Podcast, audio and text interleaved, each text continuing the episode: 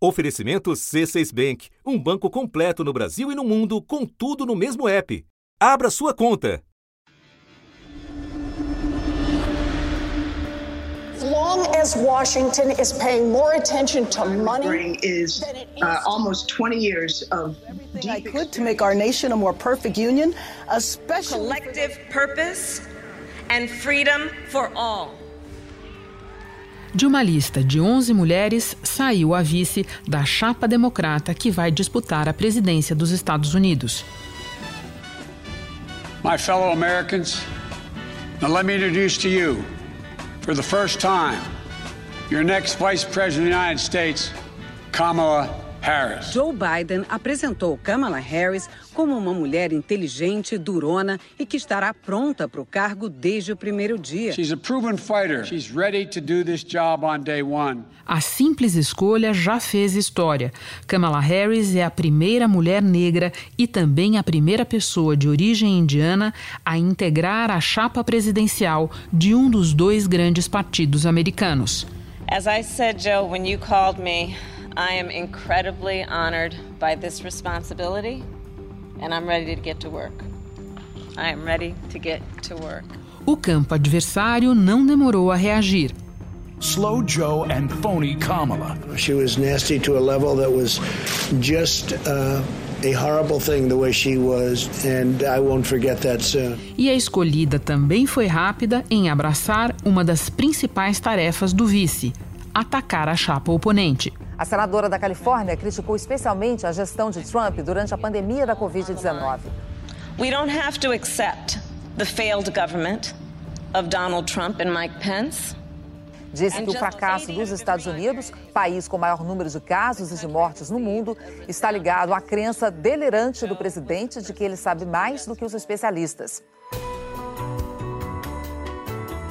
Da redação do G1, eu sou Renata Loprete e o assunto hoje é o significado da escolha de Kamala Harris para compor com Joe Biden a chapa que enfrentará Donald Trump na eleição de 3 de novembro. Por que a posição de vice do democrata ganhou relevância estratégica e o que esperar da campanha a partir de agora? Ingredientes da minha conversa com a jornalista Lúcia Guimarães, colunista da Folha de São Paulo, que desde 1985 vive em Nova York.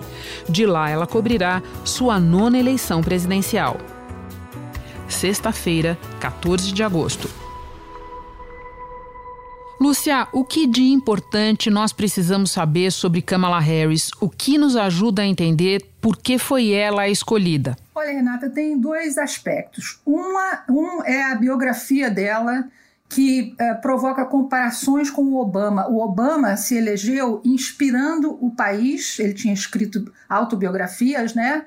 E ele chegou com uma narrativa pessoal de conquista, multirracial, é, uma narrativa que os americanos gostam, eles gostam de se representar como uma sociedade diversa, né? Hispanic, Asian, Native American, gay, straight, disabled and not disabled.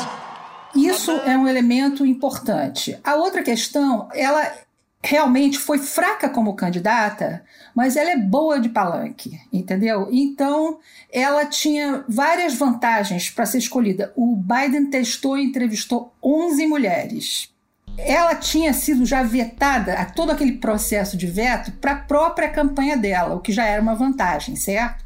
Eles tinham uma equipe de 15 advogados é, com todo o escrutínio sobre as, as, bio, as biografias das candidatas. Kamala Harris é mulher, jovem, muito articulada, fotogênica, boa de debate, tem 55 anos, é advogada, já foi procuradora-geral da Califórnia e atualmente é senadora. Então ela tem essas vantagens. Ela é jovem e ela tem ambição de ser presidente. Ela quer ser presidente em 2024, quando, quando o Biden vai ter 82 anos e, e esperemos que ele tenha o bom senso de não concorrer à reeleição, se eleito. The choice we make this November is going to decide the future of America for a very, very long time. Você sabe que ela é filha de dois acadêmicos, um jamaicano e uma indiana tamil. E ela passou a vida em escolas de, de, de brancos. Ela, ela vivia cercada de brancos. Ela sabia que ela era uma outsider. E ao contrário da irmã dela, Maya, que foi para Stanford, que é uma das melhores universidades do continente, ela bateu o pé e resolveu ir para Washington estudar na Howard University, que é a lendária faculdade de maioria de estudantes negros, por onde passaram grandes figuras afro-americanas. E isso aí definiu a Kamala como negra, ela para ela mesma. Em maio, se tornou uma das vozes mais ativas no Senado quando os protestos pelo fim do racismo começaram. Caminhou junto com os manifestantes e defendeu a reforma da polícia.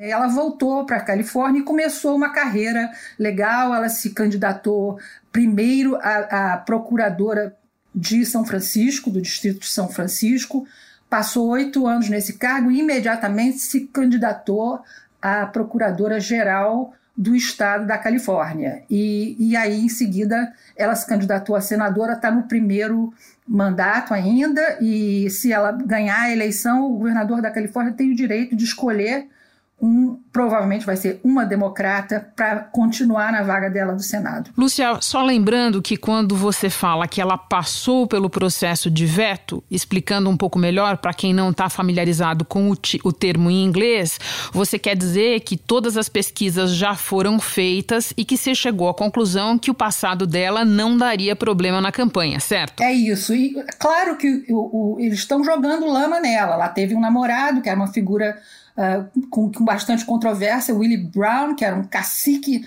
da região de, de São Francisco, e que foi o sujeito que uh, indicou a Kamala para os dois primeiros cargos que não eram eletivos. Ela namorou esse cara um ano, os republicanos estão dizendo que foi relação extraconjugal, não foi mas ela não tem nenhuma, ela não tem nenhum esqueleto no, no armário, como se diz aqui. Lúcia, a gente sabe que vice não perde nem ganha eleição. É, nos piores casos, é, ele embaraça o candidato, nos melhores, ele agrega é, atributos positivos à chapa.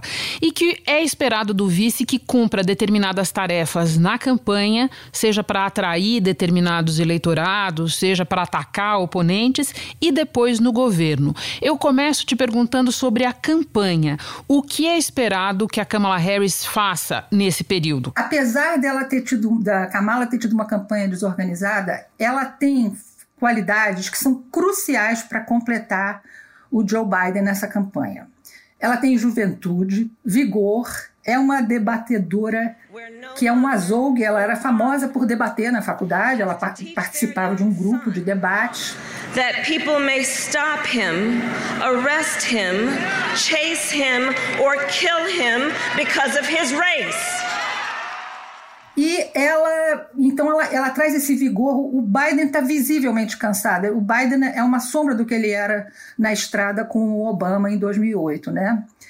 A outra coisa que ela vai atrair é caminhões de dinheiro dos bilionários da costa oeste. Logo depois do anúncio do nome dela, em apenas quatro horas, as doações para a campanha do Partido Democrata é, chegaram aí a quase 11 milhões de dólares. E o Wall Street está festejando a escolha dela, é, porque ela é considerada uma pessoa não só muito pragmática, mas como centrista em economia. E eu soube que a campanha do Biden fez pesquisas demográficas e as mulheres brancas suburbanas que votaram tanto no Trump em 2016 e que agora estão se afastando cada vez mais dele por causa de todas todo o comportamento estapafúrdio dele, agressivo, as mulheres brancas de subúrbio gostam da Kamala. Antes mesmo do anúncio da candidata a vice, Joe Biden já abriu uma vantagem de sete pontos sobre Donald Trump nas pesquisas de intenção de voto. A escolha histórica de uma mulher negra pode ampliar essa vantagem principalmente entre os jovens, os negros e as mulheres. Lúcia, você respondeu sobre a campanha. Agora eu te pergunto sobre o governo na eventualidade do Biden vencer, lembrando que se isso acontecer, ele será o mais velho presidente a assumir o mandato. Por que que isso, explica para nós, atraiu tanta atenção para a escolha do vice, da vice na chapa dele? Olha, o próprio Biden estava numa numa entrevista, num debate com eleitores filmado na TV aqui, e ele tomou a iniciativa de dizer: eu tenho que ter uma vice jovem, porque na minha idade ele admitiu abertamente: eu tenho mais chances de morrer no cargo. E então, realmente, e, é, todo o Partido Democrata concordava com isso, que era preciso ter uma pessoa já testada em campanha política e vetada no seu passado para que ela fosse se colocada como a candidata natural do partido em 2024.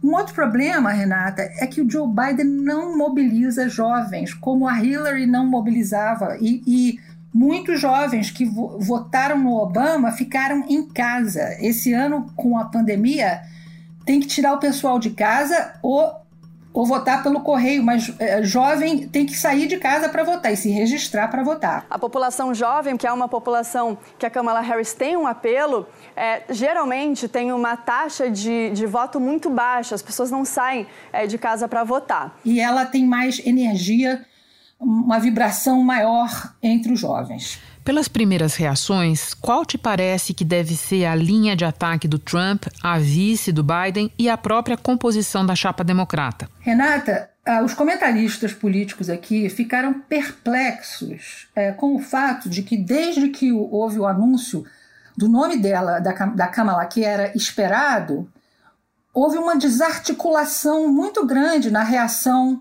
é, republicana. E o próprio Trump, que, que apareceu ao vivo logo em seguida ao anúncio, apareceu de novo ontem e hoje já entrou ao vivo aqui, ele está completamente desorientado. Ele, ele dá sinais de exaustão, ele fica xingando. A, a Câmara fica dizendo: essa mulher é louca, é uma mulher louca. I thought she was the meanest. Uh, the the most horrible, most disrespectful of anybody in the U.S. Senate. Deve estar tá assustando muito as pessoas da campanha dele, porque ele não, ele precisa de mulheres para ganhar a eleição. A, a coalizão que elegeu Trump não existe mais. E ele está cada vez mais, ele está tratando a, Câmara de maneira tão agressiva e machista que ele está afastando as mulheres, provavelmente afastando as mulheres mais ainda. A Câmara ela, é ela, ela oferece um problema para os ataques da campanha republicana, porque ela ela é uma, é uma figura que não é, é, não é fácil de encaixar num nicho, entendeu? Ela é, ela é multirracial, multicultural, ela tem algumas políticas progressistas, mas ela foi muito pragmática na carreira dela. Você diz como promotora? Sim. Na, na carreira de promotora, um ataque que ela pode sofrer, Renata, é da esquerda, porque num ano em que a questão da violência policial contra negros está dominando os protestos, não é? é, é a, a, esquerda vai pode acusá-la de não ter promovido é, reforma de justiça criminal. Quando ela já era promotora estadual, já havia essa, essa crise das penitenciárias lotadas desproporcionalmente com população de condenados negros. Então ela não tem, ela, ela não tem um, um passado muito brilhante nessa área. Agora, para os republicanos, ela realmente oferece um pouco de desafio, porque é difícil é uma, uma coisa colar nela, a, a meu ver, nesse momento.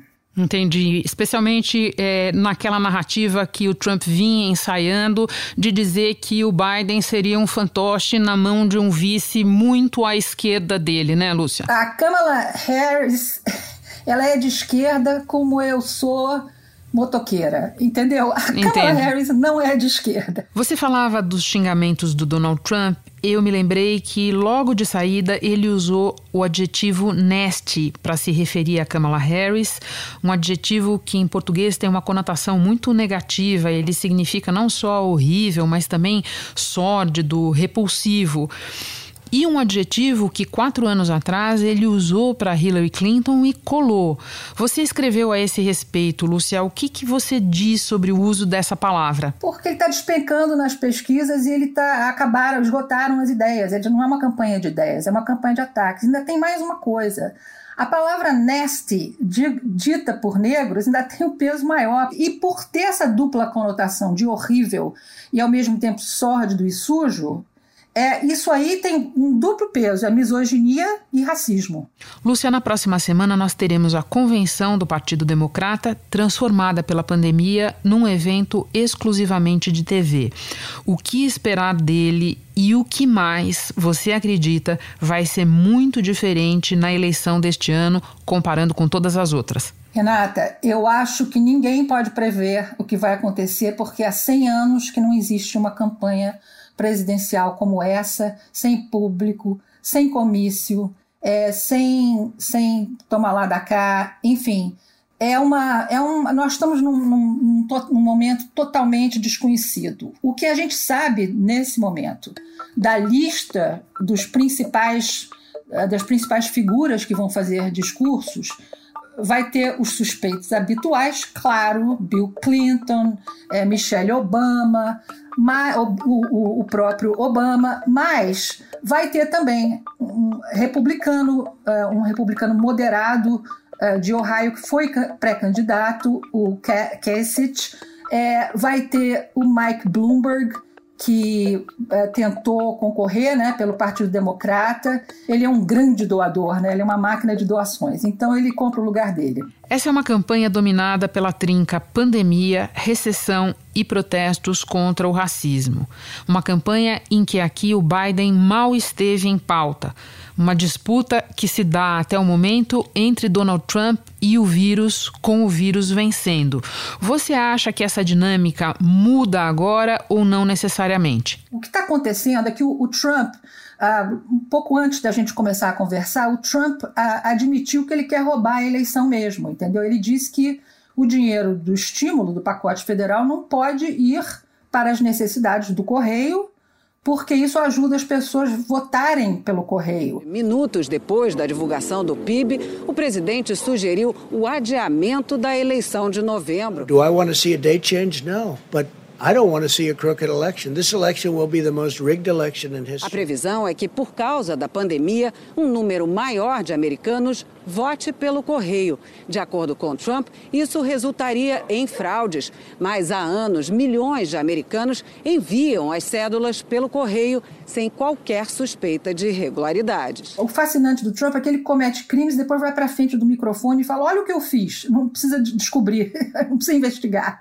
E, e então, essa questão do voto pelo correio vai ser muito importante, Renata, porque ah, nos Estados Unidos, a, a, a, eleição presidencial, o sistema eleitoral é uma colcha de retalhos, cada estado controla o seu sistema de votação.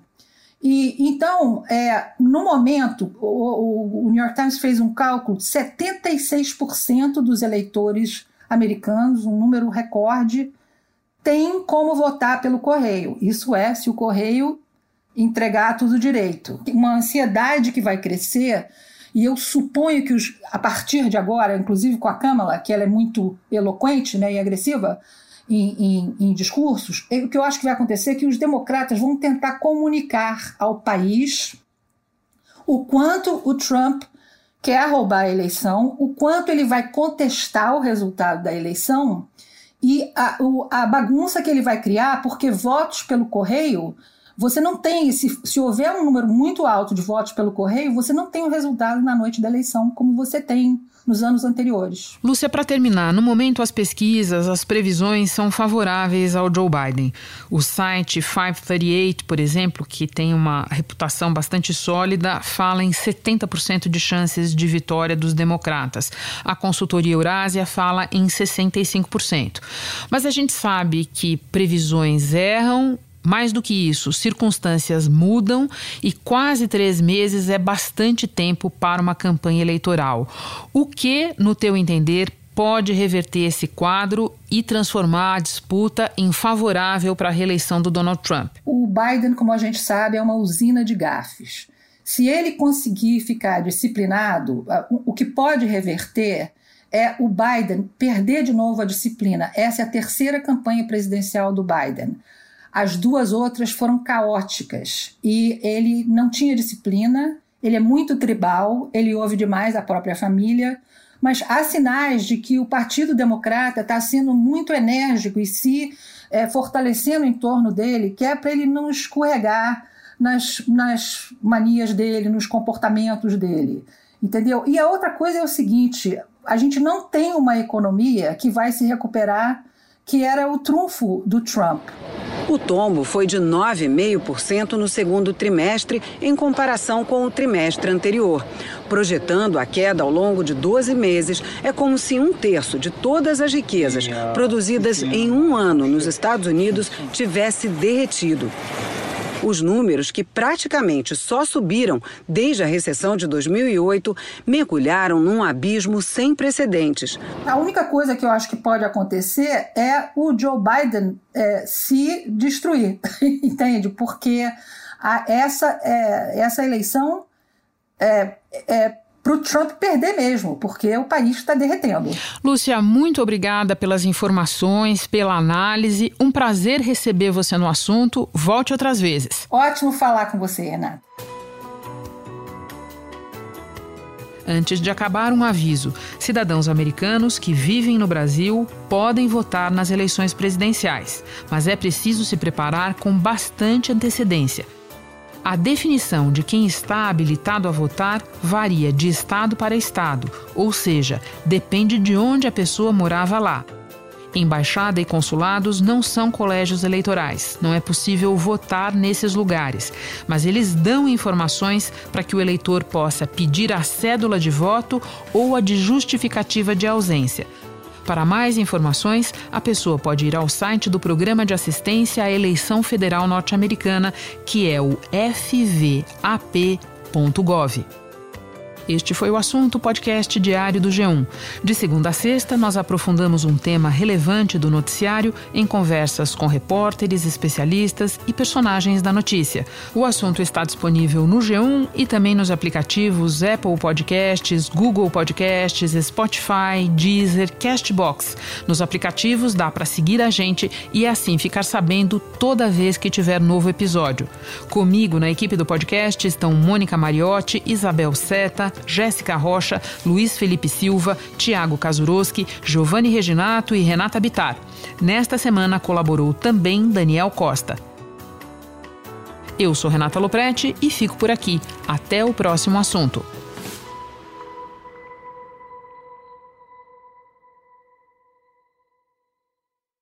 Você no topo da experiência financeira que um banco pode oferecer. Escolha um banco completo no Brasil e em qualquer lugar do mundo. Abra sua conta no C6 Bank.